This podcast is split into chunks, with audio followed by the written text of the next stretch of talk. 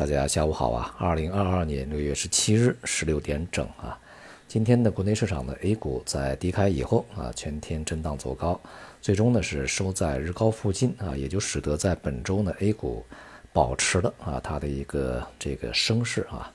从个股上看呢是涨跌互半，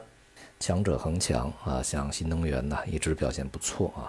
在这一轮的这个市场反弹过程中呢，像新能源、国防军工啊这些板块呢。显示出了他们的韧性啊。从市场的情绪和氛围上来看呢，呃，隔夜美股的大跌啊，并没有让今天的市场呢受到过于严重的冲击。从短期来看呢，这个情绪相对稳定啊。不过呢，由于内外部环境啊仍然比较复杂，市场在近段时间啊应该是以震荡为主，那么行情呢也是以结构性啊表现为主。今年的市场呢，应该是操作难度比较大一些。这就需要对于行业板块的选择呢更加的讲究和精准啊。像今年呢，有很多投资者呃选择了地产股啊，因为从去年年底到今年年初，非常多的政策啊都是放松对房地产这个行业的限制，并且呢，从金融层面呢尽量避免啊出现大规模的违约啊啊，以使得这个可能会带来这种这个系统性金融风险得以避免啊。就是阻止这样的一种可能性的发生，尤其是在三月份以后啊，这个政策更加明显一些，更加明确一些。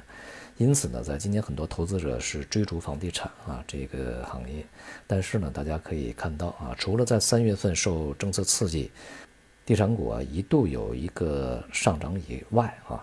那么四月、五月一直到六月的目前都是在下跌，也就是连续在进入到第三个月的下跌过程中。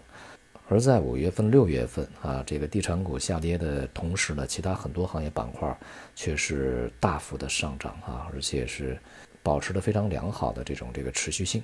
因此啊，这个对于宏观大环境的深刻认识啊，对于政策它的效应及结果的这个良好的深入分析和把握啊，是选择行业板块的非常重要的基本功课。啊，这些做不好呢，恐怕你就很难选得到啊这个精准的行业，不能仅仅靠啊当前的政策是方向如何就一厢情愿地认为某一个行业板块一定会好啊。事实上呢，这个房地产这个行业，无论是它的自身的发展周期啊，还是在前期这个政策调控的一个影响呢，都使得啊行业的发展呢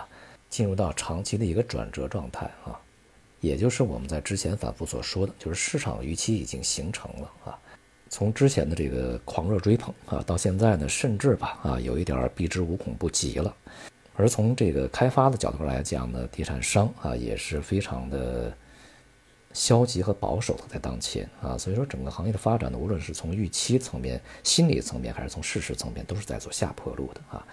比如说刚刚公布的五月份的整个的开工率啊啊，这个销售面积都是大幅下滑的，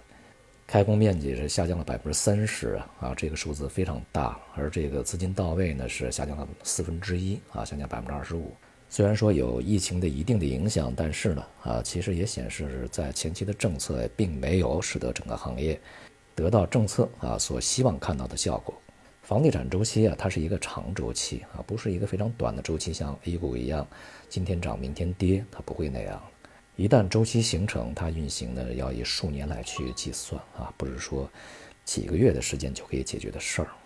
而在这个投资交易过程中呢，即便是我们做中期的波段行情，也要去考虑，呃，哪些行业在长期是处于一个非常好的一个发展前景这样一个状态里面的啊。对于整体经济呢，就像房地产一样啊，我们需要观察一下在前期所去实行的这些政策，以及呢这个内外部一些其他因素啊复杂因素的影响啊，整个的复苏力度啊，未来的发展究竟如何啊？因此呢，市场也会进入到一个相对来讲比较稳定的啊安静的观察期啊。而从货币上面来看呢，是比较明显啊，国常会也是定调比较这个鲜明，一个是不超发货币啊，第二个不透支未来，这就。能够去看清未来货币政策的一个发展方向啊。那么今天十七号啊，周末十八、十九号，那么下周一 LPR 呢又迎来调整期。目前看呢，由于前期 MLF 没有去进行调整啊，所以说 LPR 调整的可能性也是非常小的。当前中国经济呢还是主要靠财政来发力啊，而在外部呢，在美国的带领下啊，全球主要的经济体都在加紧去提升利率和缩减资产负债表，未来呢衰退的前景啊越来越变得清晰起来啊。在这样一个状态下呢，即便啊就是股市啊出现一定的反弹在阶段性啊，但是呢也很难去形成可持续的这种这个大级别的啊这样的一个上升行情。总体而言，在今年啊，这个市场操作要倍加小心，而且要做足功课啊。而最为关键的是，千万不要太贪，因为市场呢不具备啊给我们去贪的这个机会和条件啊。